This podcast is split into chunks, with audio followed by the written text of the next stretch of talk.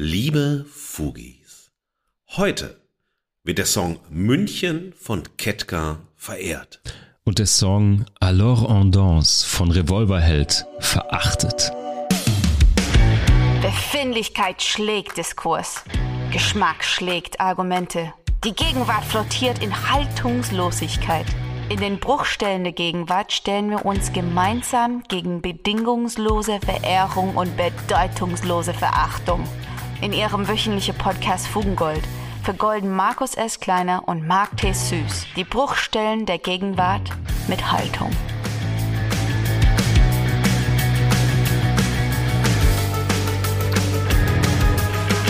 Fugengold ist zurück. Mit Verspätung. Unsere Pausen sind bekanntlich länger als angekündigt.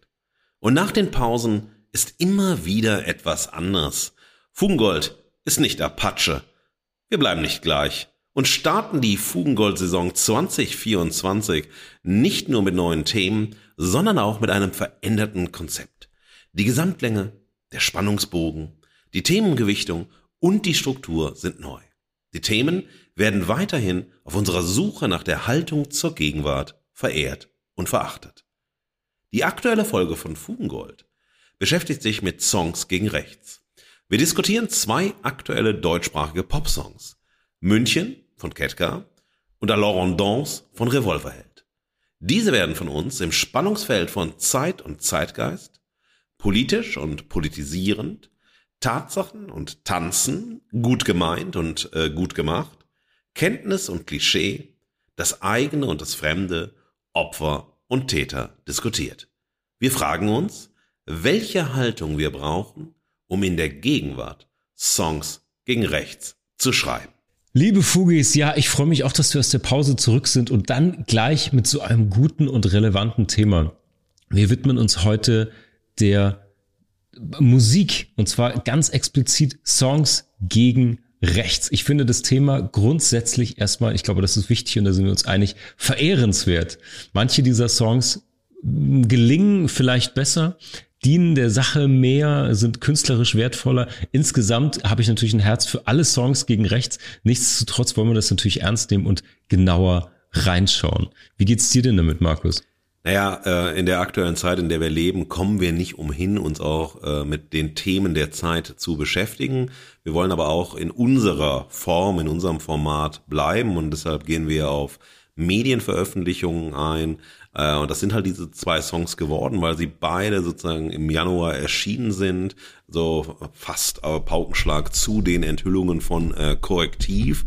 Und beide äh, vergleichbare Themen diskutieren mit dem Blick auf rechts, aber aus unterschiedlichen Motivationen, aus unterschiedlichen auch Haltungen heraus, mit unterschiedlichen mhm. künstlerischen Konzepten. Ähm, wir werden sehen, warum auch Songs gegen rechts nicht erstmal per se gut sind, sondern wenn sie schlecht gemacht sind, so wie bei Revolverheld, selber wiederum ein Problem darstellen, beziehungsweise ja die Haltung, die man eigentlich kolportieren will, in ein Gegenteil verkehrt, weil man gar nicht genau weiß, was man tut. Und insofern ist es ganz spannungsreich, dass wir diese beiden Songs ausgesucht haben. Das lag natürlich sehr nah, aber wie wir sozusagen uns auch herangearbeitet haben in die Debatte hinein, auch in die Debatte unserer Zeit anhand von diesen beiden Beispielen und welche Positionen man finden kann, welche Musik auch vielleicht zu den Demonstrationen stattfinden kann. Das ist ja ein großes Thema bei den Demonstrationen, mhm. die jetzt äh, seit geraumer Zeit stattfinden und unfassbar begrüßenswert sind. Auf einmal äh, hat man das Gefühl, ja, so eine schweigende Masse bricht auf, zeigt Gesicht, ist auf den Straßen, engagiert sich, ähm, unfassbar wichtig, unfassbar wertvoll. Ähm, so und ich hoffe sehr, dass es anhält und nicht irgendwie sehr schnell verpufft ja. und nicht mehr stattfindet. Ich finde das hervorragend und ich finde auch die Haltung vollkommen falsch zu sagen, sofort das mit Negativität zu versehen. Na ja, mal sehen, was es bringt, wie lange hält das. Es ist unmittelbar wichtig. Es muss weitergehen. Und es ist immer so gewesen, äh, dass auch bei Demonstrationen, bei Protestaktionen und so weiter ein spezifischer Soundtrack stattgefunden hat. Und wir diskutieren auch, ob diese beiden Songs dazu taugen. Mit Beispiel äh, Ketka haben wir äh, einen sehr guten Song mit München, der ja natürlich auch in Hamburg bei den Protesten gegen rechts gelaufen ist. Ketka ist auch aufgetreten in diesen Kontexten. Insofern sind wir am brandaktuellen Feld. Genau so ist es. Äh, wir haben beide Motti mitgebracht, wie immer. Ähm, Markus, wie lautet das Motto deiner Verehrung? Ja, ich habe die große Freude, heute Ketka München verehren zu können und mein Motto lautet der Verehrung Mein State München, Widerstand statt Weißwurst. Ich bin sehr gespannt, was da dahinter steckt. Ich äh, durfte heute auf der dunklen Seite des Popmondes mich aufhalten. Ich habe eine These der Verachtung für Revolverheld mitgebracht. Ich werde euch in meinem Motto nämlich erklären, warum dieser Song definitiv nicht das Größte ist, aber warum wir trotzdem Freunde bleiben. Liebe Fugis, ihr merkt schon, es hat sich einiges getan. Äh, bevor wir einen Blick in unsere XXL-Pause werfen und erklären, warum wir vielleicht ein bisschen länger weg waren und was sich so alles bei uns getan hat, äh, werde ich kurz auf das eingehen, was du gesagt hast, Markus. Wir haben an unserem Konzept, an unserem Rhythmus, an unserer Struktur gearbeitet. Wir haben sozusagen an der inneren Haltung dieses Podcasts, der strukturellen nochmal gearbeitet. Und das habt ihr jetzt schon gehört, Fugis, auch alle, die neu dazukommen, wahrscheinlich nicht im Vergleich, aber alle altbewährten lieben Fugis werden es schon direkt gemerkt haben. Wir sind ja immer auf der Suche danach noch präziser zu werden, dass die ganzen Sachen noch mehr zu verdichten, mehr auf den Punkt zu bringen. Deswegen habt ihr auch gerade schon gehört, unsere Rahmung, äh, Kontextualisierung, warum widmen wir uns den Themen, die wir hier verehren, die wir hier verachten. Wir hören natürlich immer auch euer Veto spüren manchmal an euren Feedbacks, Rückfragen, wo wir noch präziser werden können. Das tun wir hiermit, das versuchen wir hiermit. Das heißt, ihr werdet jetzt immer direkt die Einordnung bekommen, auch sehen, auf welche Haltung mm, oder mit welchen Haltungsfragen wir uns beschäftigen und dürft natürlich von Anfang an mitdenken, warum wir verehren, wie wir verehren und wie wir verachten.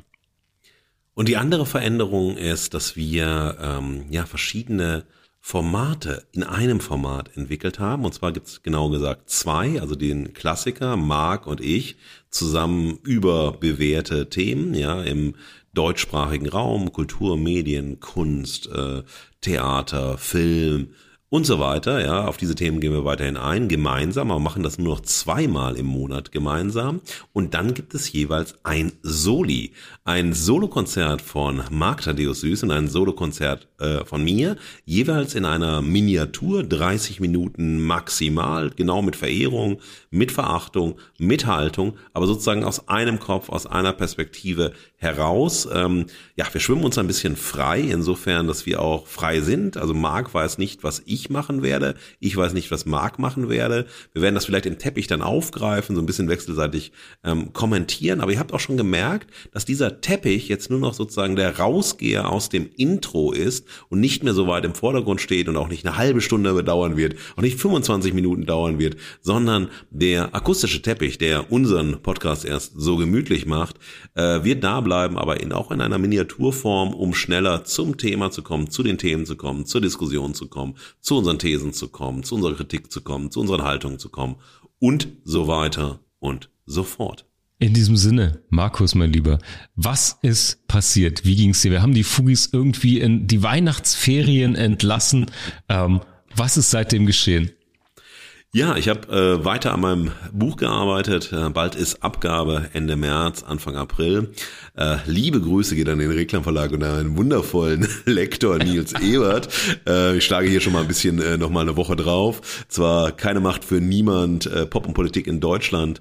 Äh, daran arbeite ich hart, äh, nonstop und ich habe weiter tolle Interviews geführt dazu. Zwei möchte ich hier kurz erwähnen. Ich durfte äh, letzte Woche in einer in einer Woche zwei meiner Helden Helden interviewen, zwar Nickel Pallard.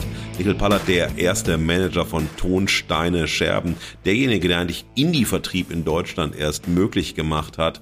Wirklich eine schillernde, eine glänzende Figur der Zeitgeschichte und ein wahnsinnig sympathischer, warmherziger Mensch, der mit mir über das Thema Poppolitik und Protest aus der Perspektive von Solidarität und Widerstand gesprochen hat.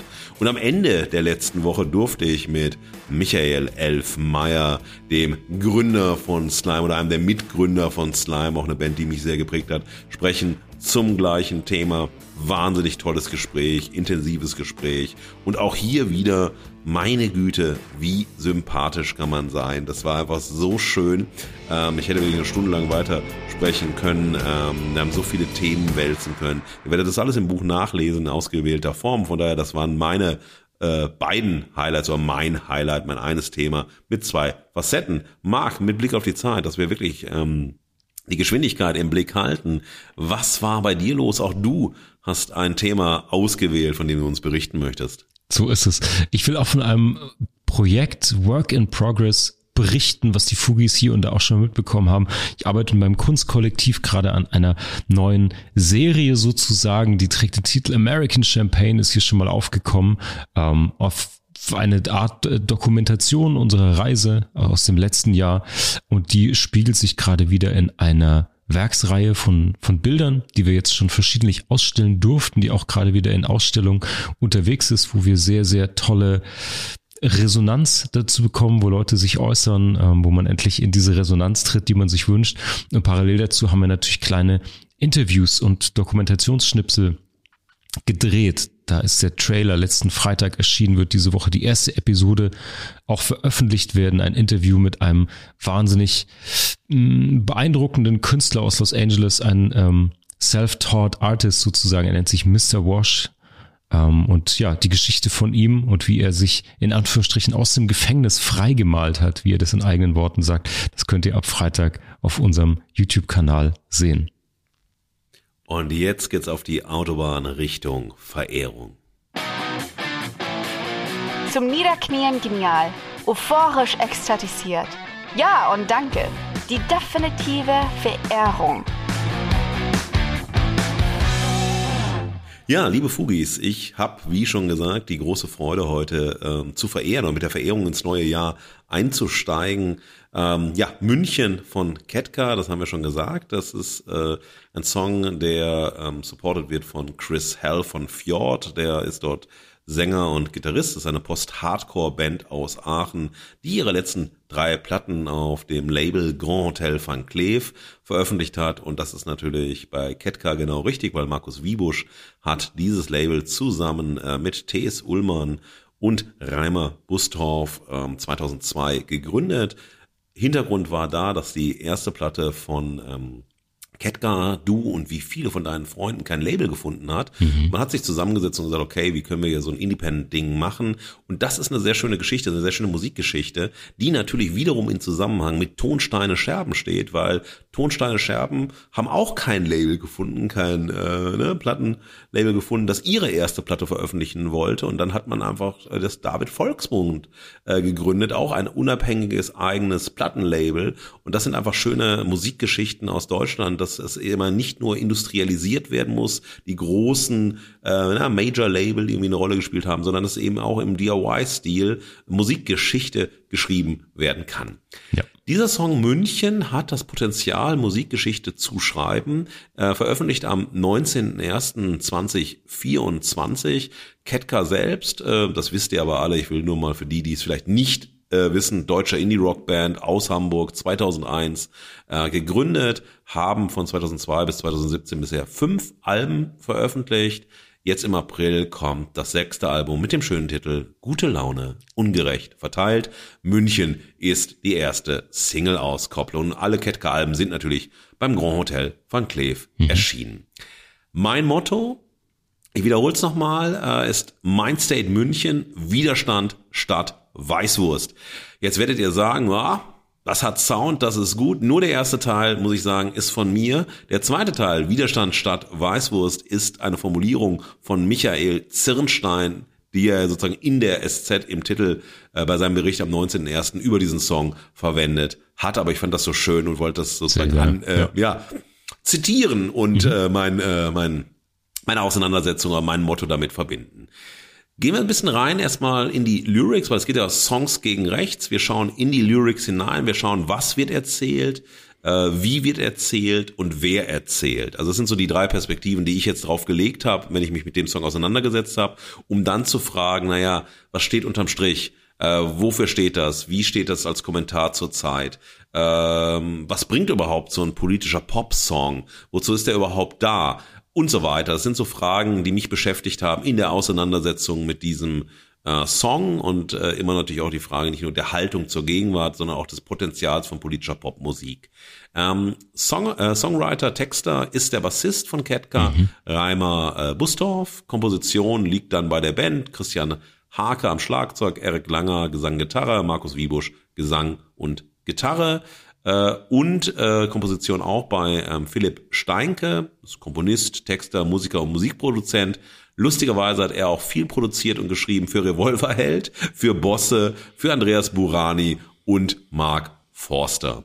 Ähm, wenn ich in den Text einsteige, sofort die erste Zeile, da sind Yachi und ich, haben wir die Perspektive, also hier haben wir eine Erzählstimme, die uns diesen, dieses Thema vorstellt des Songs und ganz wichtig ist, hier wird, äh, hier ist sozusagen der Modus des Sprechens über und nicht Sprechen für. Also hier ist sozusagen die Erzählstimme oder das lyrische Ich ist hier sozusagen nicht der Stellvertreter, der einfach sozusagen die Gedankenwelt kolportiert, sondern als Freund über die Freundschaft mit Yachi berichtet. Diese Freundschaft gibt es seit der Kindheit und man ist sofort in der Perspektive des Wir, in der Perspektive der Gemeinschaft, einer gemeinsamen Biografie. Man ist als Hörerin nah dran. Man ist, schaut also nicht distanziert von außen drauf, sondern es wird unmittelbar eine Nähe zur Textfigur Yachi geschafft, die Empathie erzeugt, ja, und eben weil gerade nicht aus der Perspektive von Yachi stellvertretend gesprochen wird. Das ist ein wunderbarer Einstieg. Das ist wirklich in einer Zeile ist so viel schon erklärt, ist so viel schon klar gemacht. Man ist also unmittelbar wow. Und das ist einfach eine Stärke ja. äh, des Text äh, des Texteschreibens und äh, das ist in der Musik sozusagen. Ich komme zur Musik gleich nochmal. Ist das sozusagen nochmal etwas mh, dynamisiert also durch die Power Chords, die wir hören und so weiter, durch diesen sehr, sehr stark auftretenden Gesang, dazu sage ich gleich nochmal was. Dann geht's weiter so, dass man ist dann hier in, diesem, in dieser gemeinsamen Geschichte, man hat in der B-Jugend äh, Fußball gespielt, man war zusammen auf dem Heinrich-Heine-Gymnasium, man hatte heimlich geraucht, ähm, Yachi war Gast in der Familie des namenlosen äh, lyrischen Ichs, sozusagen der Erzählstimme. Und hier setzt sofort der ähm, eines der Probleme an. Und zwar im Text heißt es, meine Mutter fragte, darf ich einmal dein schönes schwarzes Haar anfassen? Und hier sind wir natürlich automatisch in der Konstruktion des Fremden, im Exotismus im eigenen, also in der Familie, in der Rolle der Mutter, die das gar nicht böse gemeint hat, aber die natürlich dadurch so eine auch eine Form von positivem Rassismus äh, ausübt und hier sozusagen auch eine exotistische Begehrenskulisse formuliert. Und das ist sozusagen auf der Alltagsebene.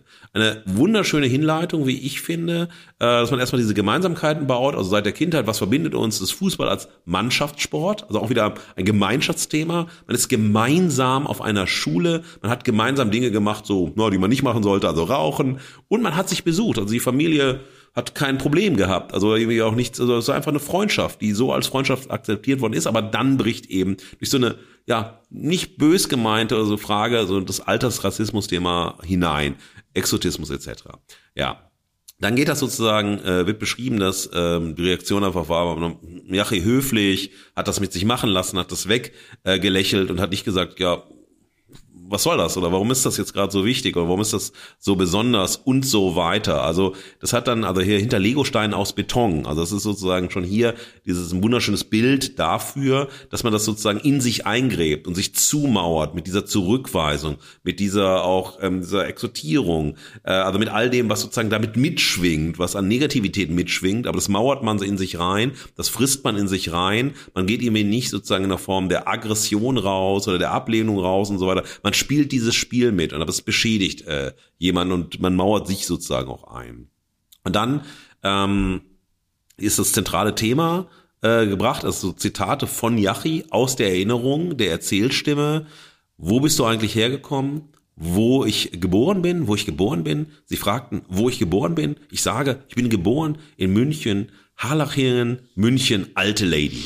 Und hier bist du sofort in, wiederum im zentralen Thema, nämlich sehr explizit und nicht so implizit wie in der Familiengeschichte. Also du gehst also vom Inneren der Familie, einer geschützten Wohnung und so weiter, nach außen hin und es geht um Rassismus und Rassifizierung, um die Frage nach der Herkunft. Und da sind wir eigentlich 32 Jahre wieder zurück, nämlich bei Advanced Chemistry, fremd im eigenen Land. Und das ist genau die gleiche Thematik. In Deutschland hat sich nichts geändert. Selbst ein deutscher Pass schützt nicht vor diesen Fragen. Und da sind wir auch ganz schnell wieder bei den Remigrationsplänen von Sellner und Konsorten, die genau das sozusagen dieses, ähm, ähm, rechtsextreme, faschistische Gedankengut sozusagen, was es heißt, auch Menschen mit deutschem Pass zu remigrieren, wenn sie sich nicht genug angepasst haben und so weiter. Also diese ganze faschistische, äh, dieses ganze faschistische Gedankengut wird hier sozusagen in einer ganz in einer Miniatur, die aber so groß ist, so gewichtig ist, so klar zum Ausdruck gebracht, dass allen unmittelbar klar ist, was das bedeutet, äh, was sozusagen dahinter steckt, was das auch für eine Wirkung erzeugt und so weiter. Ähm, und dann Wiederum, was macht das mit Yachi? Wiederum ein Bild aufgebaut. Mein Herz ist ein totgeschlagenes Robbenbaby. Also sozusagen eine Form von ja. Unschuld, ja. Also das Moment der Unschuld ist getötet worden. Ja, mein Herz ist gestorben. Ja, weil ich einfach nicht verstehe, wie ich sozusagen rassifiziert werden kann, rassistisch diskriminiert werden kann. Was ist denn mit diesem Land los? Warum muss ich hier so stigmatisiert werden und so weiter? Also wirklich wunderbar, äh, also wunderbar natürlich in, in dieser negativen Form, mhm. aber wunderbar mhm. dargestellt, auf den Punkt gebracht, pointiert, unmittelbar anschlussfähig, empathisch, ja. Also ein Beispiel für diese Alltagsdiskriminierung und Alltagsrassismus, ja, für die Rassifizierung von Verbrechen, ja, äh, führt er dann an. Also es ist nicht nur die Wohnungssuche, es ist nicht nur das Alltägliche, wo kommst du her, wo kommst du her, sondern, naja, dann diese Szene, wo er sagt, ja, im Kiosk, da sagt dann die Frau hinter dem Tresen, pass mal auf deinen Freund auf, weil der klaut doch bestimmt. Also hier mhm. Rassifizierung von Verbrechen, ja. Ähm, dann aber Diskriminierung bei der Wohnungssuche, ja, dass er sagt, hey, also, ne, also der Freund, also Zählstimme, sagt hier so, ne, also äh, mein Name wird genommen und so weiter. Aber wenn die dich hier nicht haben wollen, wollen die mich hier auch nicht haben und so weiter. Also baut hier wieder äh, Szenen ein, die alle schon mal gesehen, gehört haben, wahrgenommen haben, mitbekommen haben. Also man kann sich damit identifizieren, merkt aber, was das für eine Last ist, diese permanenten, dieser permanenten Altersdiskriminierung ausgesetzt zu sein, sowohl und stigmatisiert zu werden, einfach immer falsch zu sein, verdächtig zu sein.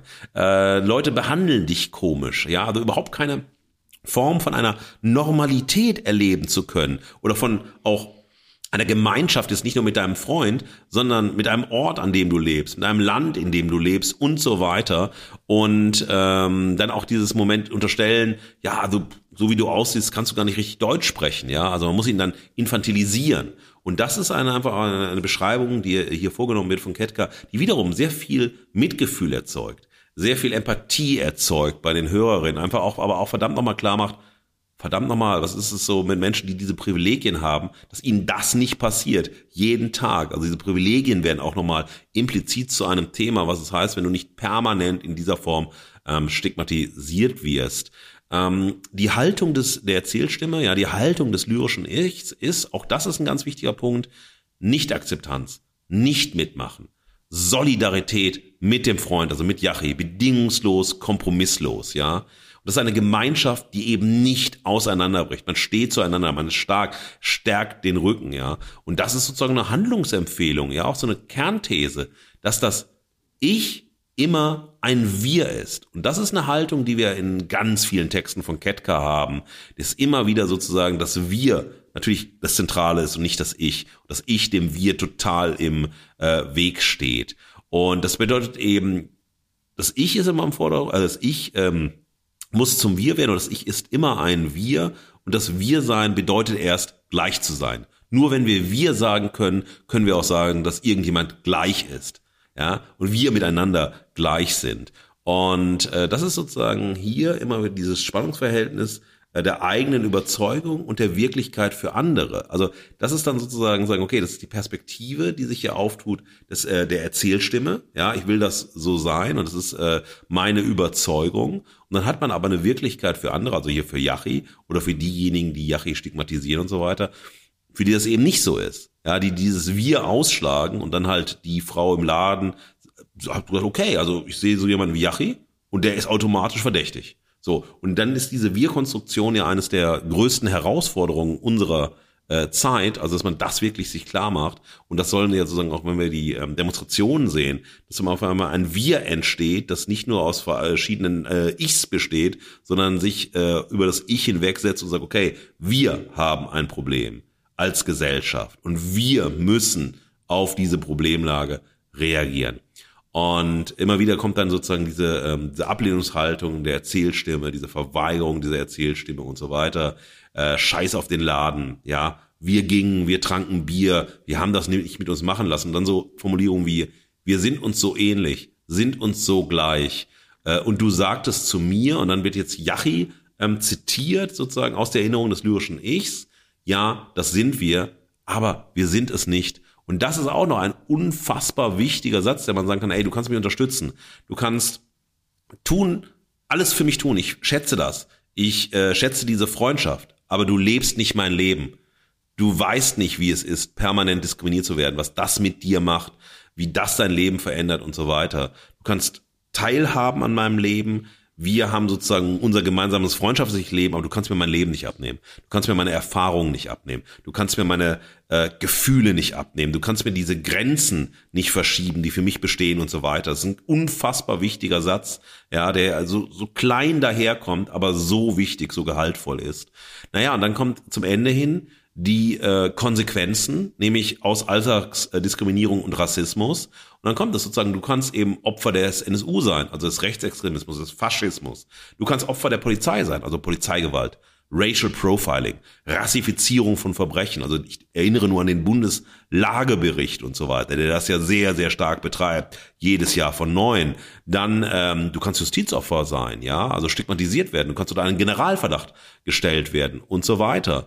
Und sehr wichtig ist, dass hier Ketka total klar macht und also so, so anschlussfähig, dass der Alltagsrassismus der Nährboden für Rechtsextremisten ist. Aber auch für diese ganzen Remigrationsforderungen einer menschenverachtenden Partei wie der AfD. Der Alltagsrassismus, der so tief eingewurzelt ist in Deutschland, ja, ist der Nährboden für den strukturellen, auch mörderischen ähm, ja. Rechtsextremismus, den wir in der Gesellschaft nicht erst im letzten Jahr und nicht erst äh, den letzten zehn Jahren, sondern seit dem Ende des Zweiten Weltkrieges immer wieder von neuem erleben, äh, ob die, obwohl die Forderung nie wieder auch dann immer schon existierte, aber es passiert eben immer wieder. Ähm, zum Video, das ist auch ganz wichtig, ja, dass man das Video hier auch nochmal anschaut. Regie Mario Möller, Kamera David Rankenhohn. Also man hatte hier NSU-Tatorte, sehr nüchtern, sehr langsam ins mhm. Bild gebracht. Mhm. NSU-Tatorte in Dortmund, Kassel, Nürnberg, München, Hamburg und Rostock. Also es sind so trostlose Straßenzüge, graue Plansiedlungen und so weiter. Ähm, man erkennt, muss genau hinschauen. Man muss das dann kontextualisieren nachher mit dem Abspann und so weiter. Und man sieht dann Widmungen, also man ist in München, da sieht man also die ähm, Widmungen und die Bilder von Habil Kilic und Theodoros äh, Bolgarides, also Opfer der NSU.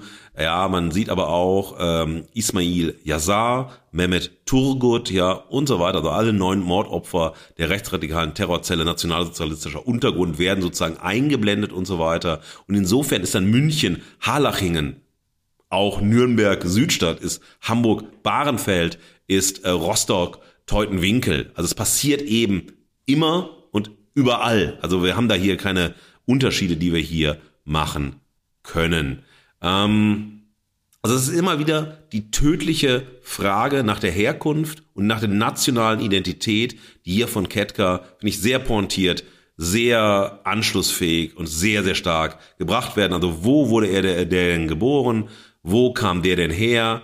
Äh, hätte man ihn denn nicht zurückschicken können? München, Harlachingen, alte Lady. Und ich finde musikalisch, also wenn wir uns das nochmal anschauen, Power Chords finde ich sehr überzeugend.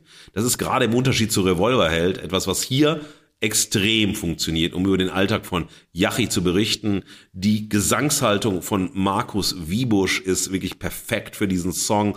Sie hat eine, so eine klassische Markus Wiebusch Wärme bei aller Distanz, die seine Stimme hat. So, mhm. und das finde ich so mhm. herausragend. Also äh, ich will jetzt nicht, äh, dass ihr den Song in den Arm nehmt. Ich will verdammt noch mal, dass ihr nachdenkt. Und ich zeige allen Faschisten den Mittelfinger, nicht den Zeigefinger. Der, Zeige, der Mittelfinger ist der neue Zeigefinger. Und ähm, sage genau das hier, aber trotzdem habe ich eine Wärme für das, was ich hier berichte. Und in einem, ähm, in einem Asset-Artikel, in dieser Kolumne, das ist schön, von Michael Zirnstein, sagt Reimer Burstoff, also Bassist und Textautor, dass diese Geschichte, die sie beschrieben worden ist, eine reale Geschichte ist, weil sie diesen ähm, türkischstämmigen äh, Freund hatten, mit dem sie halt Fußball gespielt haben, mit dem sie äh, zum Gymnasium gegangen sind, wo sich die Eltern besucht haben und so weiter. Und äh, das ist ja auch nochmal ein wichtiges Thema. Und hier kann man sehen, dass äh, Ketka mit diesem Song ihre Version von Eure Heimat ist unser Albtraum, also dem Buch von Fatma Aydemir und Hengame Jaga Bifara ähm, verfasst haben. Darauf weist zumindest äh, Michael Zirnstein hin und ich denke, er hat, also nach meiner Lektüre von eurer Heimat ist unser Albtraum, äh, das sind Texte, die ich mit großer Vorliebe auch in Seminaren mache, weil das einfach auch äh, eben diese ähm, sehr poetischen, sehr äh, sinnlichen, sehr klaren Texte sind, ähm, macht das absolut Sinn, das sozusagen ähm, so zu sehen. Und letzte Bemerkung dazu, dass äh, Ketka natürlich die Treffen von, ähm, also auslösend von den Treffen der Rechtsextremisten in Potsdam, ähm, gemeinsam mit Ketka und anderen Hamburger MusikerInnen Proteste gegen Rechtsextremismus auf den Weg gebracht haben äh, und auch als bei Großdemonstrationen in Hamburg äh, als Band aufgetreten sind. Ja. Liebe Fugis, wenn ihr jetzt noch nicht genug habt von Ketka, vielleicht auch gar nicht Ketka so gut kennt, der ähm, ein, ein sehr vergleichbarer Song, das vielleicht nur noch als letzte, äh, zwei sehr vergleichbare Songs ist das Epos Sommer 89, ja, von Ketter 2017 geht es darum, ähm, Geflüchtetenhilfe, also eine Auseinandersetzung mit der Geflüchtetenhilfe, Engagement für die Geflüchtetenhilfe und natürlich der ganz, ganz wichtige Song von Markus Wiebusch aus dem Soloalbum Konfetti, Der Tag wird kommen, wo er sich mit Homosexualität und Fußball beschäftigt hat. Ähm, Kommentar dazu ist, äh, dass ähm, politische Popmusik äh, die Wirkung am besten entfaltet, wenn glaubhafte Geschichten von Menschen und Ereignissen empathisch dargestellt werden und eben nicht draufsichtig und erklärend oder als eine Aneinanderreihung von Thesen, Stereotypen und Klischees. Es muss sozusagen das Gefühl, das beschrieben wird, nämlich dass, dass wir wichtiger ist als das Ich, das muss kolportiert werden. Ja, das muss äh, klar werden beim Hören. Es muss sowas wie Solidarität mit den diskriminierten, marginalisierten entstehen und der Wunsch nach einem Engagement. Ich höre den Song und ich, wenn ich mich nicht schon engagiere, möchte ich mich spätestens dann engagieren für Menschen, die rassistisch diskriminiert, marginalisiert, bedrängt werden und mich hier eben auch einzusetzen für Gleichheit und gegen Ungerechtigkeit und München ist für mich ein Musterbeispiel für einen politischen Popsong. Oh, yes. Ein, äh, eine wunderschöne Analyse. Ich bin voll bei dir, Markus. Und ähm, ich dachte mir schon, dass du das auch im Zuge deines Buches wahnsinnig pointiert zerlegen wirst. Deswegen habe ich mich auf ein paar Details konzentriert, weil ich natürlich die Verehrung teile. Ähm, ich wollte Chris Hell von Fjord nochmal rausheben, unter anderem, der gerade diese Rampe Richtung Refrain so unfassbar geil singt und geil baut. Aber lass uns kurz eintauchen. Also ich finde sowohl dein Motto als auch die Verehrung total, total auf, auf den Punkt. Was ich ergänzen kann und will, ist irgendwie, ähm, ich finde, und darum soll es auch in diese Verehrung gehen, dieses musikalische Geschichten erzählen. Darauf will ich mich fokussieren. Wir können natürlich über die, über die Musik ähm, noch, noch sprechen, werde ich auch kurz, aber ich finde sowieso Ketka sind ja, als ob sie sich selber jetzt Teil der Hamburger Schule sehen oder nicht, ist ja, ist ja up for debate sozusagen, will ich mich als Zugezogener nicht einmischen. Aber ähm, ich finde, wie viele andere Bands, sage ich mal zumindest aus der, aus der Hamburger Schule, ist vor allen Dingen Ketka, sind das so geile musikalische Geschichten erzählt. Du hast Sommer 89 gerade schon, gerade schon erwähnt, das ist so wahnsinnige ähm, ikonenhafte Storytelling-Lyrics eigentlich schon. Und selbst bei Songs, die nicht politisch motiviert sind, wie Landungsbrücken raus, ist so eine unkitschige Heimathymne auf Hamburg eigentlich.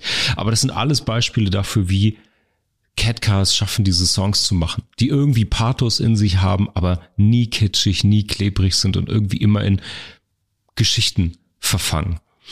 Und das haben sie mit München, glaube ich, auch wieder geschafft. Ähm, ich fand es wahnsinnig emotional, mitreißende Geschichte. Also es ist selten, für mich ganz persönlich, dass mich deutsche Pop-Rockmusik so kriegt, muss ich sagen, obwohl ich das gerne höre, auch, auch natürlich mich damit beschäftige und so, aber dass du wirklich sagst, krass, das, das kriegt dich auf eine emotionale Art. Das ist mit München bei mir auf jeden Fall so passiert und ich finde, sie schaffen das so relevant jetzt gerade. Es geht irgendwie um das Politische im Privaten. Und das ist halt dieser grandiose Text, der das schafft und irgendwie so zeitgemäß jetzt auch gerade schafft. Musikalisch, kurz, du hast es gerade schon mit Power Chords kurz erwähnt, auch das ist irgendwie total im Zeitgeist. Es geht irgendwie, der ganze Song dreht sich um dieses jaulende, gezogene, gezerrte, gequälte Cis, fast schon eine Art Idols Riff, um jetzt so eine Punk, ähm, Referenz irgendwie zu nennen oder so. Also es ist gut. Es ist musikalisch auch wirklich es quält einen so ein bisschen. Es, es rockt und es pusht, aber es quält einen auch ein bisschen. Also musikalisch ganz, ganz cool, auch finde ich sehr lässig übersetzt. Und dieses Video, du hast gerade schon erwähnt, in welcher Stille und äh, dadurch auch mit so einer krassen Präsenz diese Orte der Gewalt gezeigt werden und dazu in der Parallelmontage aber auch diesen Protagonisten und auch hier großes Lob finde ich nochmal explizit an die MusikvideomacherInnen, ähm, es ist auch nicht cheesy. Der Song, du könntest sehen, es geht ja immer um deine Übersetzungsleistung. Wie wird so ein starker Song nochmal visuell übersetzt? Finde ich extrem gut gelungen. Auch diese Parallelmontage mit einem Protagonisten, diesen kurzen Szenen aus seinem Alltag. Es wird nie cheesy, auch wenn er dann anfängt mitzusingen, sozusagen synchron die Lyrics. Es ist verkniffen, irgendwelche kitschigen Szenen zu zeigen, was natürlich immer auch eine Fallhöhe hätte sozusagen. Genau, dann Chris Hell habe ich gerade schon erwähnt. Ich finde, der, das ist eine gute Kollabo, sehr pointiert, sehr auf den Punkt, diese bissige Hookline nochmal reinzubringen. Und ähm, mir sind in der Story, weil ich auch wirklich über das Storytelling sprechen will, mir sind zwei, drei Stellen aufgefallen, die ich, die ich rausziehen kann, ohne die Sachen von dir zu wiederholen. Ich finde in der ersten Strophe, also diese erste Szene, die er beschreibt, so augenfällig, dass er den Alltagsrassismus seiner Mutter, in Anführungsstrichen die Mutter des Ich-Erzählers, thematisiert. Das ist, finde ich, eine sehr krasse und sehr anschlussfähige Haltung, weil er natürlich da jetzt nicht mit dem Zeigefinger irgendwie deutet oder die anderen oder deutsche Klischees bedient von den anderen, wie wir es in dem Song der Verachtung haben, sondern krasser Move der Ich-Erzähler erstmal seine Mutter und wie die mit seinem guten Schulfreund umgeht, unter die Lupe nimmt. Ähm, dann fand ich auch Anschluss schon oder Vorausblick auch Richtung dem Song in der Verachtung greifen hier auch ab und zu so typisch deutsche Motive auf wie den Weihnachtsmarkt. Hier übrigens ganz interessant, du hast diese betongenen Legosteine als innere Verfasstheit gelesen.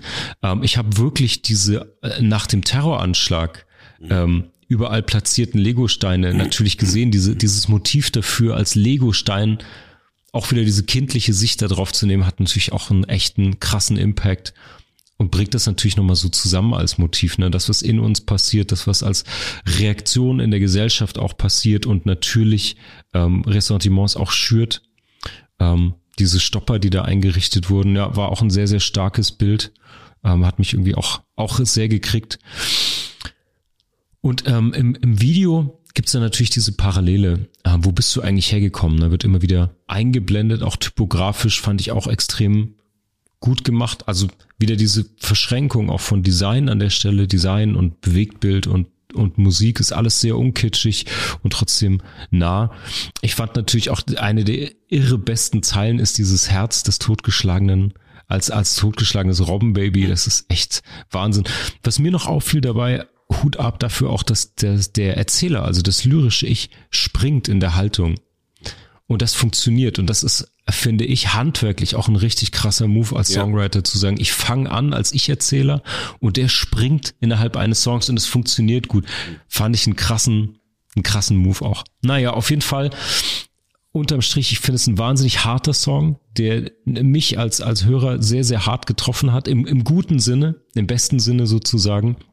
Und ich finde diese ganzen Miniaturen und Szenen, die hier beschrieben werden und eingefangen werden, ähm, wo die ganze Jugend irgendwie erzählt wird, diese Konflikte, diese Vorurteile und alles an so kleinen Momenten äh, von diesem Alltagsrassismus, die dann wieder Verschränkung mit dem Video, diese Anschläge und all das möglich machen, die NSU-Morde, ähm, fand ich unfassbar stark, wahnsinnig geilen Song für die Zeit jetzt.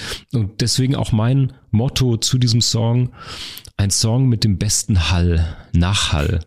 Für mich ist das ähm, eine Band, die Musikgeschichten schreiben will, statt versucht, krampfhaft Musikgeschichte zu schreiben.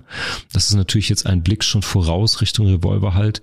Und ähm, ja, das ist einfach Pop oder in dem Fall Rockmusik, die wahnsinnig viel Haltung in sich trägt. Deswegen von mir auch uneingeschränkt Liebe und Verehrung dazu. Und ähm, ja, es ist einfach geil, dass Ketka in Hamburg hier sich auch so engagieren. Und ich freue mich auf das ganze Album, was auch einen sehr, sehr guten Titel trägt. Yeah. Dann, mein Lieber, wird es Zeit, äh, auf die dunkle Seite zu kommen und zu diskutieren, wie man es nicht machen sollte, wenn man politische Popsongs machen möchte.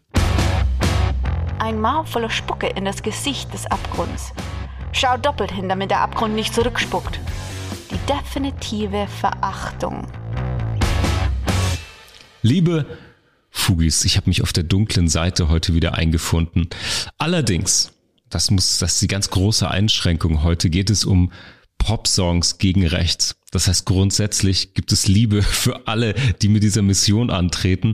Wenn es scheitert, muss man dafür Verachtung aussprechen. Aber natürlich äh, gibt es gibt es sozusagen eine große große Grundsympathie und äh, in dem Fall finde ich es großartig, dass eine äh, Schmuse Rockband wie Revolverheld sich jetzt nicht nur an ihre Verzerrer erinnert hat, sogar versucht Haltung zu zeigen. Die Kritik liegt also am Wie und nicht am Was. Das muss man noch dazu sagen.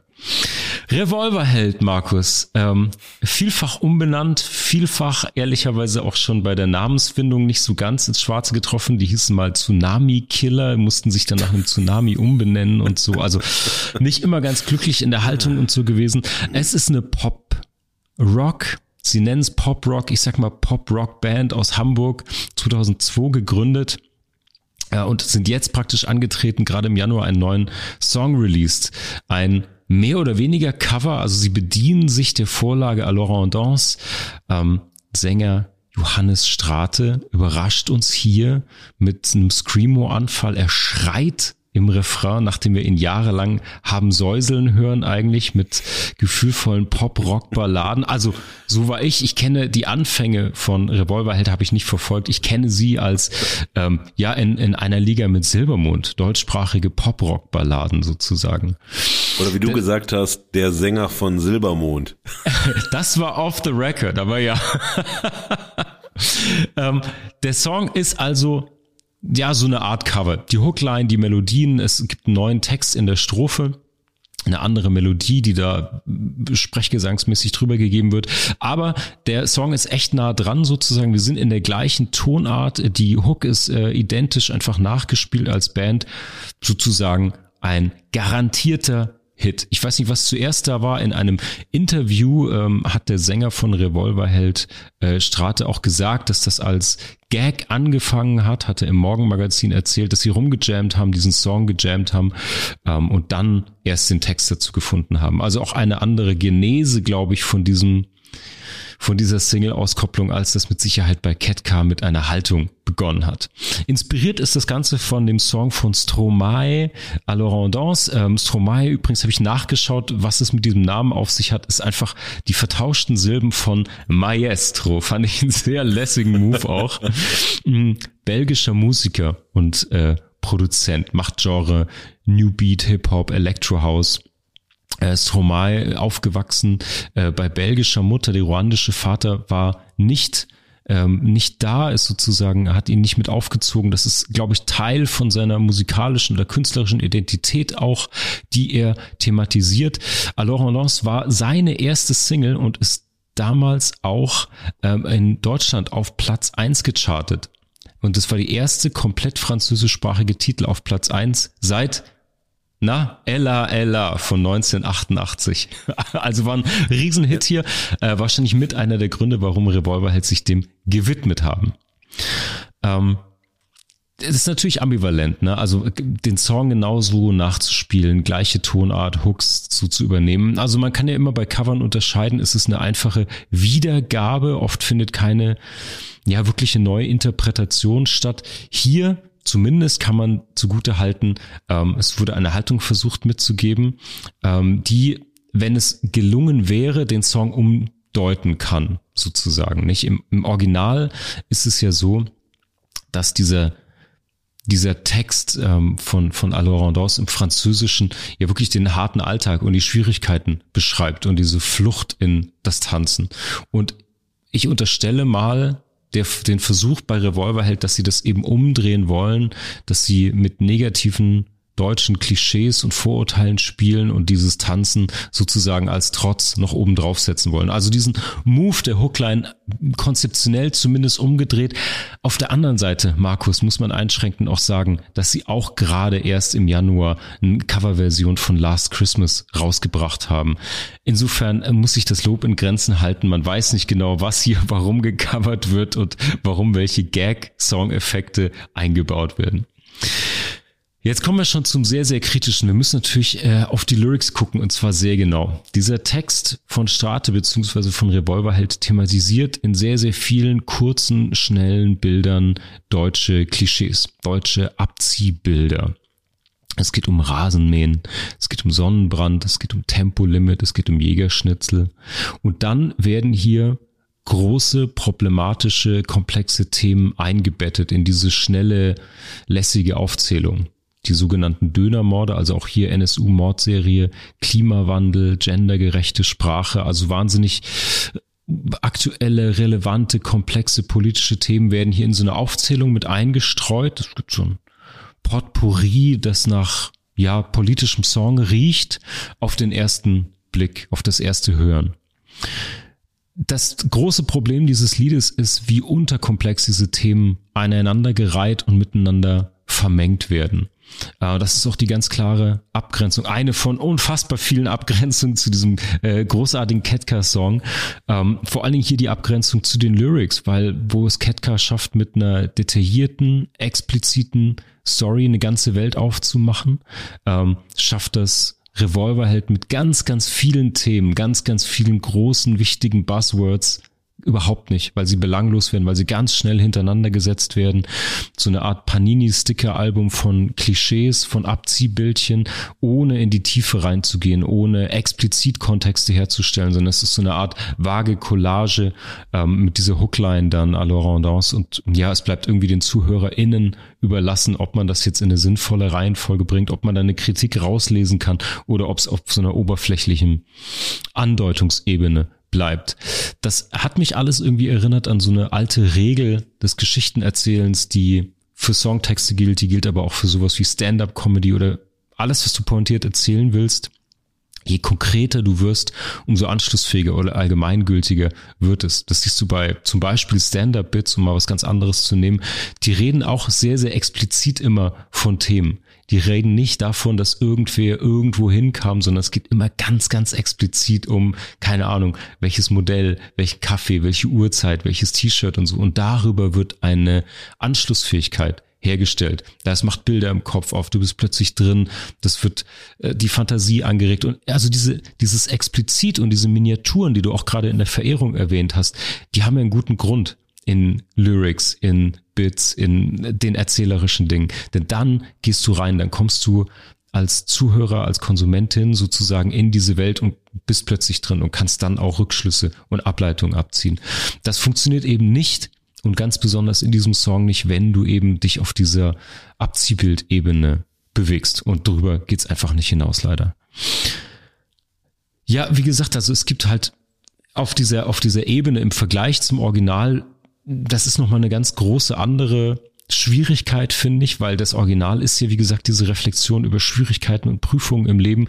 Da spielt die Herkunft von dem Produzenten und Sänger mit rein, da kommen Lebensumstände mit rein, äh, Flucht vor Problemen, vor Armut und dann eben Flucht in Partys und Exzess und Musik als Rettung von einem harten Leben sozusagen. Das könnte man das als Grundgedanke gut umdrehen und dass diese Flucht eben als Bestätigung, als Trotz, als Bratzigkeit, als Verschließen, als Wegschauen, das funktioniert aber nicht. Also es ist eine, vielleicht, wenn das die Idee war, finde ich die cool, das ist eine gute Grundidee, aber da fehlt richtig viel Fleisch am Knochen in der Umsetzung, damit das irgendwie funktioniert. Ähm, formal ästhetisch kommt dann nach, der Song ist nur drei Minuten lang, nach zwei Minuten 35 nach dem zweiten Refrain wird dann noch äh, ein Teil der deutschen Nationalhymne auf einem Keyboard als Outro gespielt. Ähm, dann zum Schluss hin in der, in der Modulation, in der Abwandlung, um den Song abzu, abzuhandeln. Ähm, ja, so für alle, die es dann wirklich immer noch nicht begriffen haben, worauf man hinaus will und was das soll. Im Video selbst legt sich der Sänger dann noch, noch so mit äh, den Händen mit drei Fingern geformt so eine Kanone unters Kinn und drückt ab. Also eine ganz pathetische, ähm, finde ich peinliche Geste hier an der Stelle, sich zur Nationalhymne selbst zu richten, sozusagen, ist echt super platt und ähm, ja, es funktioniert irgendwie alles nicht formal ästhetisch zusammen. Ähm, das ist so für alle, die es immer noch nicht äh, gecheckt haben, sozusagen. Ähm, zur Kontextualisierung, ich habe mir natürlich angeschaut, wie das rezipiert wird und wie die Band das denn auch vortragen kann live. Und ich habe gesehen, dass sie richtig weirder Move auch diesen Song im MoMA, im Morgenmagazin vorgestellt haben. Die haben wahrscheinlich erstmal blind diese ähm, Pop-Balladen-Garanten eingeladen, wussten nicht, dass sie plötzlich den Distortion-Effekt und irgendwie Screamo entdeckt haben. Anyway, sie haben das live hm, zu Gehör gebracht in dieser in diesem MoMA und das hat ehrlicherweise meinen Eindruck verstärkt, dass sie sich nicht ernsthaft damit auseinandergesetzt haben, sondern dass sie ähm, abziehbildhaft diese Motive gewählt haben, dass da vielleicht ein Gedanke war, ähm, der, wie sie selber gesagt haben, aus dem Jam entstanden ist. Ja, das ist doch ein cooles Cover, lass das mal machen nach Last Christmas, worüber ich immer noch nicht hinwegkomme. Ein unverzeihliches Cover.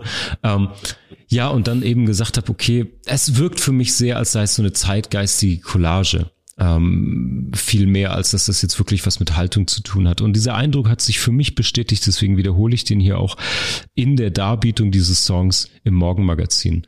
Ähm, da gibt es irgendwie ein ganz ganz handsames Interview vorneweg, so einen kleinen Stage Talk und dann wird auch am Ende dieses Liedes wichtige künstlerische Entscheidung finde ich nicht die Nationalhymne gespielt, sondern der Song endet nach diesem zweiten Refrain und dann wird irgendwie noch kokett in die Kamera gezwinkert und gegrinst.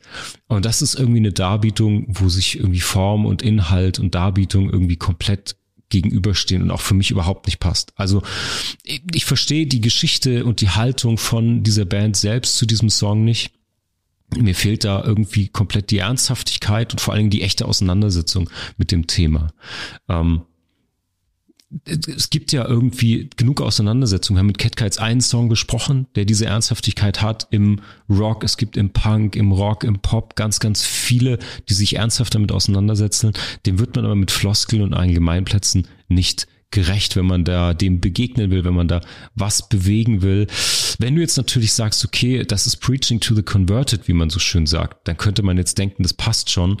Das ist es ja aber genau nicht. Also das ist jetzt die Chance, die ich Revolverheld unterstellen will. Wenn du dir die Bühne von Pop- und Rockmusik in Deutschland anguckst, dann gibt es natürlich Bands, die mit Punk oder die irgendwo in der Linken unterwegs sind. Und dann gibt es aber große Mainstream-Bands. Und Revolverheld ist eine der ganz großen Pop-Rock-Mainstream-Bands als Chance, als Bühne, die sie hätten. Das heißt, die könnten richtig viele Menschen abholen und ansprechen, die nicht klar politisch sortiert sind oder die vielleicht diese Themen noch gar nicht so kritisch jetzt auch mal aus Sicht vielleicht von Pop-Rock-Musik durchdrungen haben. Also eigentlich eine sehr große Chance, mit ihrer Reichweite ähm, so ein Thema anzugehen.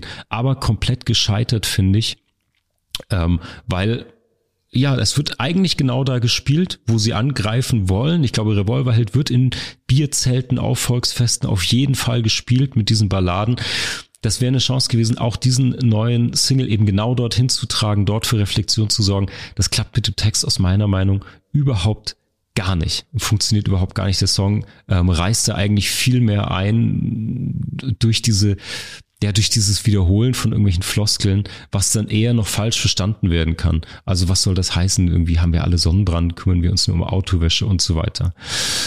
Deswegen mein Motto. Diese Coverversion ist sicher nicht das Größte. Auch wenn das natürlich von Revolver halt besungen wird.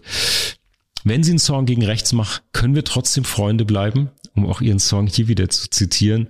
Denn sie bewegen sich natürlich meiner Meinung nach in eine gute Richtung. Ich finde den Move gut als Mainstream-Band überhaupt zu sagen, okay, wir orientieren uns wieder Richtung hartem Coversong, äh, wir wollen politisch sein. Es funktioniert überhaupt gar nicht, meiner Meinung nach.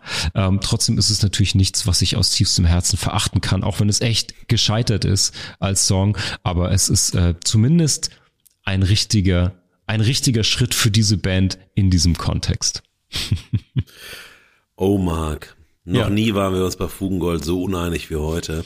Das ist vielleicht ganz gut, wenn das Jahr so startet. Okay. Ähm, also ich, das Revolverheld einen politischen Song macht, das ist genauso, als wenn du Schwarzbraun ist die Haselnuss von Heino zu einem Widerstandslied erklärst, ja. äh, zur Hymne der Antifa. Das ist also, ähm, ich meine, wenn Menschen, die ähm, äh, erfolgreiche Musiker sind über äh, Jahre und Jahrzehnte hinweg, äh, die äh, großes Publikum haben, großen Range haben, für sich künstlerisch etwas herausgefunden haben. Klar, kann man sich verändern wollen, klar, kann man sich immer verändern.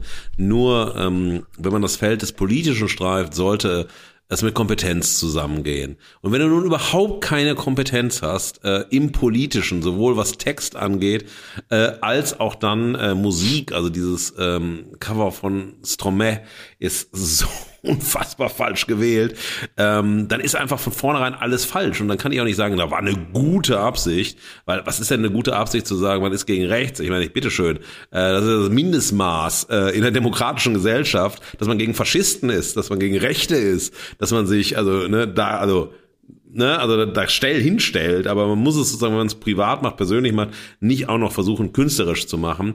Insofern muss ich da schon mal bei, also bei deiner freundlichen Perspektive total widersprechen, denn ähm, ich finde, dass es sozusagen dem Zweck total entgegengeht, ähm, weil es äh, Tür und Tor öffnet für äh, eine Kritik Tür und Tor öffnet für eine Produktion von Klischees, die unsere Zeit wirklich nicht braucht, äh, die es äh, allen, die sozusagen dann wiederum kritisch draufschauen, leicht macht, ähm, sondern es ist einfach ein komplett verfehlter Song und ein unnötiger Song, ein Song, der eigentlich das, was er will, ins Gegenteil verkehrt und man setzt sich dann so drauf und sagt, oh toll, Revolverheld, meine Güte, auch am 19.01. veröffentlicht, hui, so. Ähm, ich halte das für eine riesen PR-Geschichte. Ähm, und das äh, werde ich auch gleich nochmal begründen. Auf der Webseite selbst merkt man, äh, wie dieser Song für die neue ähm, Tour eingepeitscht wird. Ähm, also es ist ganz, also ich, ich muss wirklich zum ersten Mal in der Geschichte von Fugengold, der gemeinsamen Fugengold-Folge, ähm, die ja fast in allen Punkten widersprechen. Also natürlich bin ich ganz bei dir. Äh, also Panini-Bild, also ich fand das ja mit dem Panini-Heft mhm. und so, das fand ich sehr schön. Ähm, natürlich Klar, deine äh, Kritik daran kann ich auch komplett teilen. Nur ich finde diese äh, vorsichtige Herangehensweise bei diesem Song total falsch, weil er äh, einfach alles falsch macht und kein politischer Popsong gegen rechts sein sollte von einer Band, die einfach zeigt in diesem Song, dass sie politisch nicht kompetent sind, einen mhm. politischen Popsong zu machen, den unsere Zeit braucht. Ganz im Gegensatz zu äh, Ketka München. Und das ist ja so, weil es ja fast unmittelbar äh, ich glaube, jetzt ist auch am gleichen Tag erschienen, ähm, so beide Songs, so, ja, ist einfach diese Diskrepanz so groß. Mein Motto ist, äh, um da mal mit reinzugehen, Klischee-Pogo anstatt Kritikkompetenz. Äh, man könnte auch sagen, anstatt ähm, politischer Kompetenz. Und woran liegt das? Also Stromae selbst hat ja diesen Song dazu geschrieben, genau das, was du auch beschrieben hast, zu sagen, hey, also auch wenn wir wissen, dass ähm, wir gerade völlig im Argen sind, dass wir viele Probleme haben, ähm, diese Probleme lösen sollten, uns mit diesen Problemen auseinandersetzen sollten, denen ins Auge schauen sollten und eben nicht eskapistisch in irgendwas flüchten sollen, dass wir sehr oft diese Haltung haben und ähm, eigentlich alle von uns und niemand ist da ausgenommen, zu sagen, ach komm, scheißegal, jetzt feiere ich, jetzt fahre ich in Urlaub, jetzt habe ich eine gute Zeit, jetzt ähm, mache ich eigentlich Dinge, die keine Auseinandersetzung sind, sondern eine Flucht vor Auseinandersetzung und versuche dann so meine Sorgen, die Probleme, das, was ansteht und so weiter zu vergessen. Das ist ja wirklich so, wirklich so was, was allgemein menschliches, was alle von uns äh, kennen. Ich glaube, das kann niemand ausnehmen und so weiter. Und äh, das beschreibt er dann sozusagen an verschiedenen ähm, Situationen der Gesellschaftstrommel. Und äh, dieser, dieses, äh, auch dieses Moment ist alors en danse, also alleine diese Gesangshaltung, also wenn man sieht, wie er diesen, also wenn man den Song nur hört und wenn man ihn dann live sieht, dann also in Videos, live auf der Bühne und so weiter, dann hat das so eine Form-Inhalt-Einheit bei Stromae, die ich äh, total wundervoll finde. Also Stromae ist ein Künstler, den ich sehr schätze, ähm, weil er einfach äh, nicht nur eine hohe äh, Kompetenz hat, ähm, ja, Themen zu fokussieren. Natürlich hat er auch ein gutes Team von ähm, Songschreiberinnen äh, und so, aber er performt es, äh, performt die Songs perfekt. Er ist äh, sehr ähm, zeitgeistsensibel, was Themen angeht und so weiter. Und wenn man so ein Vorbild nimmt, so auch musikalisch, ich meine, en Danse mhm. ist so musikalisch auf den Punkt, ist also wirklich, es ist einer, also einer fast ein perfekter Song, ja, also mhm. wenn du so Text Musik und dann auch noch die Performance von Stromae siehst und so weiter. Davon gibt's nicht so viele. Und wenn du das sozusagen dein erster sozusagen Start ins Pop-Business ist, ist schon, also ja. die Fallhöhe ist extrem hoch, wenn man sich das sozusagen als Cover-Vorbild nimmt oder sozusagen das covern möchte, um dann auch noch etwas zu machen, was man auch noch nie gemacht hat, weil das war ja das erste Cover von äh, Revolverheld. Die haben ja nie einen Song gecovert vorher. Das muss ja noch dazu sagen, das ist das erste Cover und dann vergreift man sich musikalisch, man muss sagen, also Aber wenn diese Band erfolgreich ist, da sind ja natürlich nicht die größten Musiker vor dem Herrn mhm. oder so. Sie sind gute Musiker, ja, aber sie sind auch nicht, wo du sagen müsstest, das ist so außerordentlich, das ist so besonders. Und dann verhebt man sich auf einer Ebene des Textes so sehr, wo man merkt, also da ist die Fallhöhe noch viel höher. Wenn du jetzt sozusagen einen politischen Song machst, wenn du auch noch nie wirklich einen expliziten politischen Song gemacht hast und dann auch noch zu einer Situation, in der wir stecken. So, also mhm.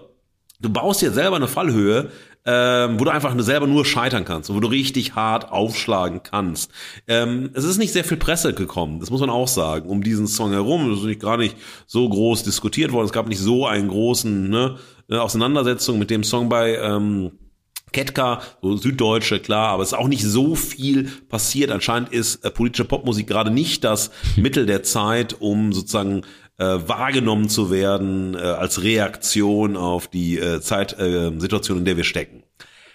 Gehe ich dann so rein mit dieser Fallhöhe, schaue ich mir das an. Also äh, Revolver ist nun keine Band, mit der ich mich auskenne, also äh, ein paar Songs, die man kennt, aber es ist auch nicht eine Musik, die ich hören würde und so weiter. Und ich habe so, okay, komm, lass das mal weg und schau dir diese Fallhöhe an, weil das war das sozusagen das Relevante, was da ist.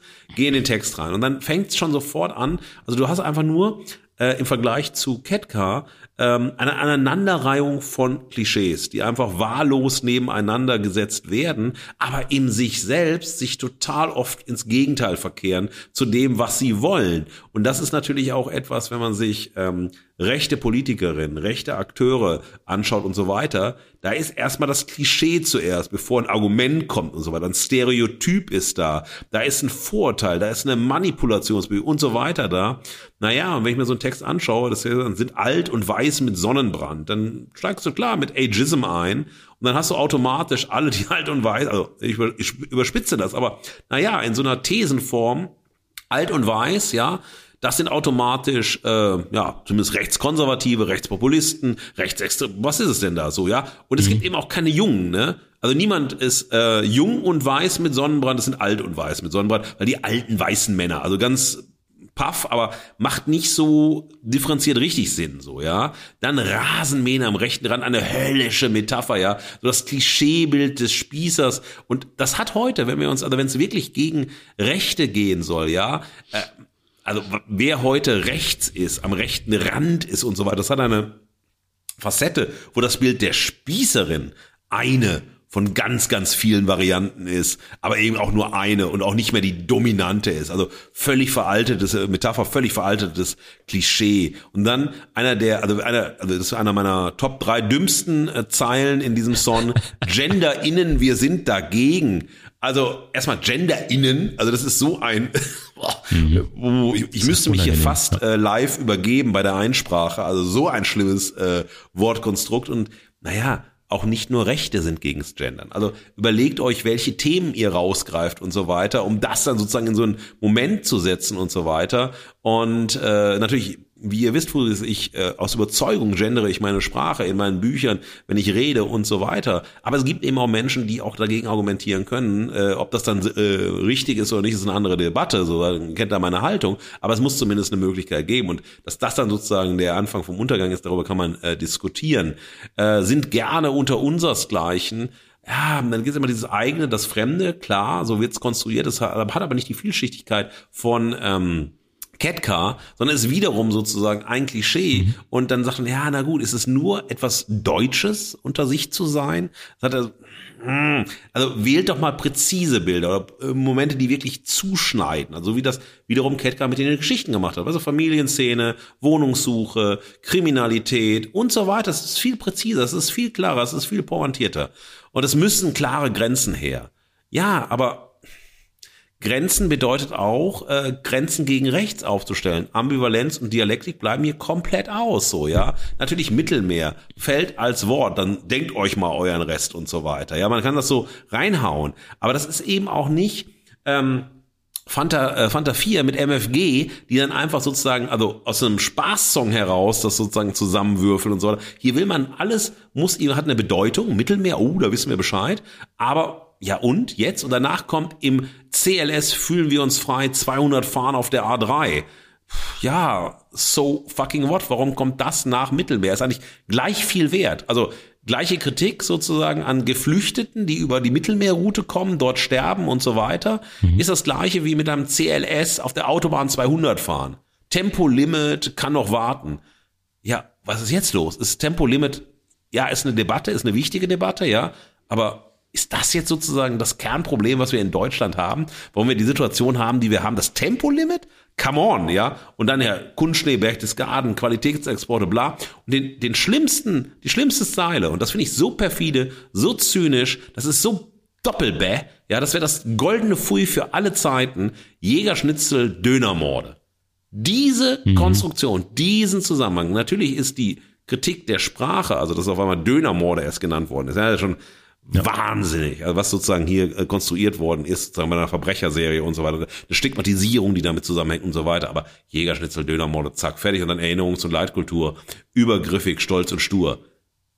What? So, mhm. also das ist schon wirklich schlimm. Und dass da sozusagen niemand drauf eingeht oder dass sozusagen der Songschreiber nicht irgendwie auch mal reflektiert, was er da zusammenbaut und welche Themen er dann zusammenschneidet, aber eben völlig äh, unkontextualisiert, auch nicht wirklich passend zusammen, ja, das Jägerschnitzel und die Dönermorde, das hat überhaupt keine Verbindung miteinander. Das assoziativ zusammenzusetzen ist einfach nur zynisch und ist nur mhm. perfide mhm. und dreht eigentlich jede gute Intention um, ja.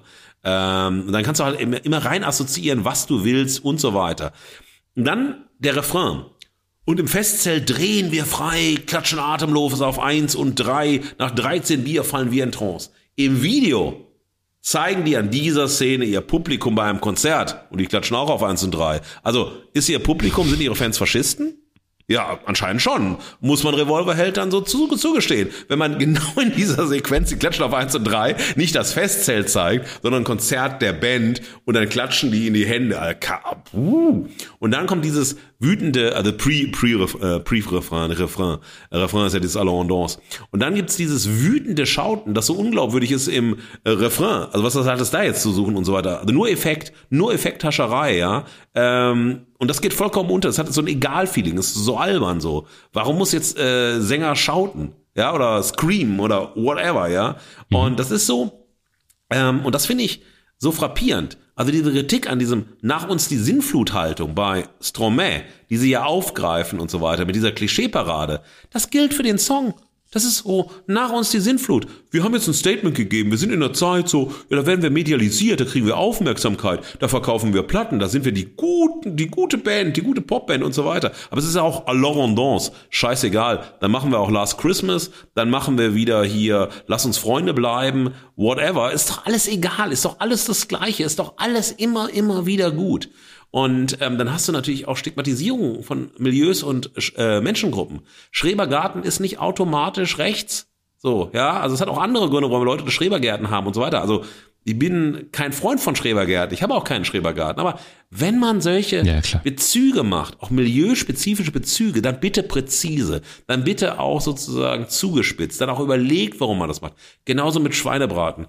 Liebe Fugis, ich geb's zu, verdammte Scheiße. Ab und zu esse ich gerne Schweinebraten. Jetzt bin ich aber verdächtig, ich kann nie wieder Schweinebraten essen. Dank Revolverheld, weil Schweinebraten ist Faschismus. Und das ist so super. Ey, Revolverheld, ey, ihr habt mich gerettet, ey. Das ist wirklich, das ist Dialektik der Aufklärung. Ja, das ist wirklich äh, Frankfurter Schule vom allerbesten Schweinebraten, ja. Ähm, also super. Und dann geht das hier so runter, runter, runter. Also ich spare mir dann den Rest, aber ihr seht schon, also ich kann diesem Song beim besten Willen gar nichts abgewinnen, weil alles falsch ist, alles undurchdacht ist.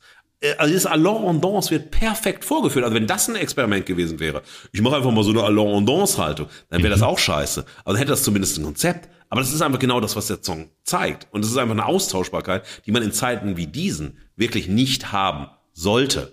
Und dann guckt man so ein bisschen auf die Webseite von Revolverheld und ich zitiere jetzt de, von der Webseite von Revolverheld und da zeigt sich, worum es der Band geht. Zitat, O-Ton. Denn ab jetzt könnt ihr hier unseren Tourbanger Allons en Danse streamen. Viel Spaß, liebe RH. Revolverheld. Also Leute, wenn das sozusagen die Wertigkeit ist, dass Allons en Danse ein Tourbanger ist, kriegt ihr von mir den doppelten Mittelfinger, kriegt ihr den Mittelfinger auf Lebenszeit und finde ich das so dermaßen unverantwortlich, wenn man eine Partyhymne macht mit einem vermeintlich antifaschistischen Statement. Das ist widerlich, das ist unnötig und das ist gegen alles sozusagen, was haltungsvoll ist, was wichtig ist und was unsere Zeit braucht. Punkt. Alles klar. ja, ich glaube, wir haben unterschiedliche Perspektiven drauf. Ich kann deine komplett nachvollziehen. Bin ich voll bei dir. Ähm, ich finde es als Move trotzdem immer gut. Ähm, es ist nicht gekonnt zu 100 Prozent. Du hast sehr gute Gründe dafür äh, gefunden, warum das so ist. Aber all das spricht dafür, Markus, dass wir unsere Haltung finden müssen. Und genau das tun wir jetzt. Die Stimme der Verehrung und der Verachtung ist die Gegenwart. Und ohne Haltung fallen wir aus der Gegenwart. Ja, liebe Fugis, heiß diskutiert wieder. Jetzt sind wir in der Haltung. Wie immer beginnt derjenige von uns, der verehrt, also ich. Unser erstes Gegensatzpaar ist Zeit und Zeitgeist.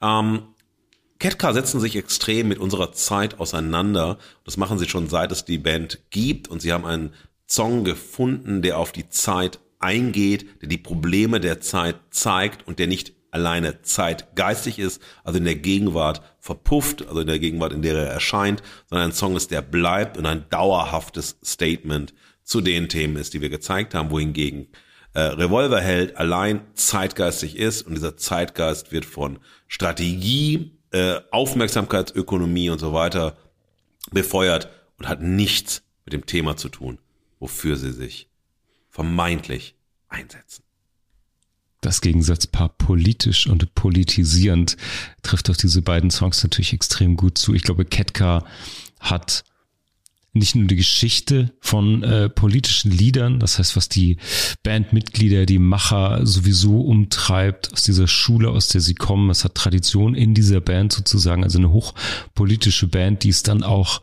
die ja, die dann auch fähig ist, das in Geschichten, in äh, Musikstücke zu übertragen und zu erzählen. Und das andere ist ja politisierend und natürlich eine große Frage, glaube ich, die sich viele KünstlerInnen gerade stellen, ähm, in welcher Form man Haltung zeigt, in welcher Form man sich beteiligen muss oder sollte an diesem Diskurs, wie weit man seine politische Haltung auch in die Kunst einbringt. Und ja, wenn man das nicht kann und wenn das misslingt, dann politisiert man rum, wie man es im Revolverheld-Song sieht. Tatsachen und Tanzen. Ketka gelingt die Poesie der Tatsachen. Bei, Ke äh, äh bei Revolverheld geht's alleine ums Tanzen. Gut gemeint und gut gemacht. Ähm, ich glaube, ich weiß gar nicht, ob das ein Gegensatzpaar ist. Ich finde, der Ketka-Song ist sehr gut gemeint und verdammt gut gemacht und der Revolverheld-Song ist weder gut gemeint, sondern Promomaschine und ist auch einfach nicht gut gemacht. Kenntnis und Klischee. Keckler zeigen, dass sie sich äh, mit unserer Zeit auseinandergesetzt haben, kenntnisreich und das sozusagen in einen pointierten Text, in pointiertes Storytelling überführt haben, wohingegen Revolverheld Klischees an Klischees rein und es nur darum geht, Klischees an Klischees zu rein und nicht irgendwie kenntnisvoll die Zeit zu kommentieren. Das Gegensatzpaar, das eigene und das Fremde, ist natürlich im Kontext der behandelten Themen sehr, sehr, sehr vielschichtig zu lesen. Ähm, wenn man es jetzt auf die Musik und auf die künstlerische Darbietung von äh, Coversongs und eigenen Tracks äh, limitiert hier für eine Haltung, ist natürlich, ja, ist natürlich ein ganz grundlegend anderer Anspruch. Wenn du dich mit so einem Thema auseinandersetzt, wenn du einen Song gegen rechts machen willst, ähm, wie kann man sich dann für ein Cover und auch noch in dieser Tragweite entscheiden, das glaube ich haben wir hinreichend dargelegt, sondern irgendwie die eigene Haltung finden, den eigenen Ton, den eigenen Stil und wirklich das eigene Werk dazu zu finden, ist wirklich entscheidend, wenn man sich in den Diskurs einbringen will. Opfer und Täter, unser letztes Gegensatzpaar. Ketka zeigen, dass sie beide äh, Positionen einnehmen und sie miteinander in einen Dialog bringen, aus dem sozusagen die Aufforderung folgt, dass die Hörerinnen ihre Haltung dazu gewinnen, äh, sich darüber die Gedanken machen, ja, zu sagen, okay, was, wie sehe ich das, ähm, wie war ich auch mal beteiligt, Thema Alltagsrassismus und so weiter, kann sich kaum jemand freimachen von uns auf die eine oder andere Art in unserer Biografie, in unserem Leben, wohingegen ähm, äh, Revolverheld nur eine Aneinanderreihung, also dieser Klischees, so Täter Innenpositionen präsentieren und nichts anderes. So, Markus, jetzt ist natürlich die große Frage nach dieser Episode, nach diesen Gegensatzpaaren. Was sagst du, welche Haltung brauchen wir, um in der Gegenwart Songs gegen rechts zu schreiben? Songs, politische Popsongs sollten zur Meinungsbildung beitragen und nicht einfach nur ein Meinungsklima erzeugen. Sie müssen verknappen, sie müssen äh, plakativ sein, aber sie brauchen die Empathie und sie brauchen äh, eine klare Haltung. Und das ist die eine Seite, die politische Popsongs brauchen. Sie sind immer Aufforderungen zur Meinungsbildung, aber diese Aufforderungen können halt nur gelingen, wenn der Popsong selbst ähm, ein Bildungsanlass ist, dass man sich wirklich darauf einlässt und nicht nur bestätigt wird in den Sichten auf die Welt, die man eh schon hat, in den Haltungen, die man eh schon hat, sondern das vielleicht nochmal als Motor nutzt, seine eigenen Positionen zu überdenken oder zu darüber nachzudenken, wie kann ich selbst in bestimmten Situationen vielleicht empathischer, sensibler, haltungsvoller, kenntnisreicher auf Themen reagieren. Und das andere, was sozusagen bei politischen Popsongs ähm, da sein sollte auf der Ebene der Haltung, ist auch so etwas wie eine durchaus ein utopisches Modell zu entwickeln, sodass zu sagen, dass Pop ein Labor für eine andere Gesellschaft ist, in der vielleicht die Welt besser ist als die, die in den Popsongs beschrieben werden. Marc, wie sieht's bei dir aus? Welche Haltung brauchen wir aus deiner Sicht, aus deiner Revolverheld, Hardcore-Die-Fan-Perspektive, wie politische Popsongs in der, für die Gegenwart und zur Gegenwart und gegen die Gegenwart geschrieben werden sollten? Das ist eine hoch, hochrangige Unverschämtheit. Das kann ich von mir weisen. Welche Haltung wir brauchen, also aus künstlerischer Perspektive, die wir ja irgendwie hinter dem, hinter diesen beiden Songs auch verhandelt haben ich würde behaupten, dass du eine Hingabe brauchst, so wie bei jeder Art von Kunst, die du machen willst. Vergiss die Promo-Aktion. Ist scheißegal, ob es gerade Zeitgeist ist, ob du dir versuchst, Applaus ähm, mit so einer Haltung gegen rechts zu holen oder nicht, sondern wenn du dich diesem Thema hingibst, wenn du aus einer Überzeugung was machst, das können sie ja offensichtlich mit schnulzigen Balladen. Es ist auch egal, ob es cool war oder ob es irgendwie ihrem Rocker-Image gerecht war oder so. Warum auch immer sie sich diesen Themen hingeben konnten. Und ich fände es, ähm, um bei diesem Beispiel zu bleiben, ähm, sinnvoll oder nur dann möglich, irgendwie einen, einen guten, relevanten Song gegen rechts in der Gegenwart zu schreiben, wenn du dich diesem Thema hingibst und wie du auch meinst, eine Haltung entwickelst, findest und einen Vorschlag dazu machst und nicht diese Klischees aneinander reißt. Ja, Ernsthaftigkeit und Hingabe. Fugis, mit Ernsthaftigkeit und Hingabe verabschieden wir euch heute aus der ersten gemeinsamen Fugengold-Folge im Jahr 2024 mit einem wichtigen Thema, ähm, mit einer kontroversen, für uns ungewöhnlich kontroversen Debatte, zumindest bei einem Feld und mit dem Hinweis, auf das, was nächste Woche passieren wird. Ihr werdet ein Mark Thaddeus Süß Soli erleben. Ähm, ich weiß nicht, worum es gehen wird. Ich werde es erst nächste Woche Donnerstag um 5 Uhr hören, wenn äh, die neue Folge released wird. Bis dahin ähm, gebt uns Feedback, gebt uns Verehrung, Verachtung, Haltung. Wenn ihr nochmal nachhören wollt, was ist eigentlich alles passiert, so in den letzten Monaten, in den letzten jetzt schon zwei Jahren. Äh, hört nach auf unserer Webseite, besucht uns bei Instagram, folgt uns in den verschiedenen Kanälen oder schaltet nie wieder ein, wenn ihr es so richtig scheiße gefunden habt. Liebe Fugis, bleibt golden und wir hören uns nächste Woche auf der anderen Seite. Das war Fugengold für diese Woche. Mehr Haltung zur Gegenwart findet ihr auf fugengold.de und überall, wo es Podcasts gibt. Schenkt uns eure Verehrung und gebt uns eure Verachtung. Jetzt Fugengold abonnieren und keine Folge mehr verpassen. Fugengold wird produziert vom Sweet Spot Studio. Redaktion und Moderation Markus S. Kleiner und Marc T. Süß. Sprecherin Sam Stokes.